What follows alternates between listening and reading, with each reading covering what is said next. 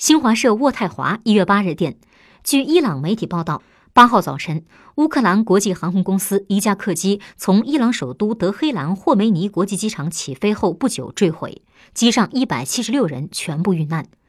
加拿大总理特鲁多当天发表声明，对乌克兰客机在伊朗坠毁造成包括多名加拿大人在内的一百七十六人死亡感到震惊和悲痛，并表示将推动对这起事件进行彻底调查。据加拿大电视台报道，此次事件中遇难的加拿大人大多是假期后返校的伊朗裔加拿大学生，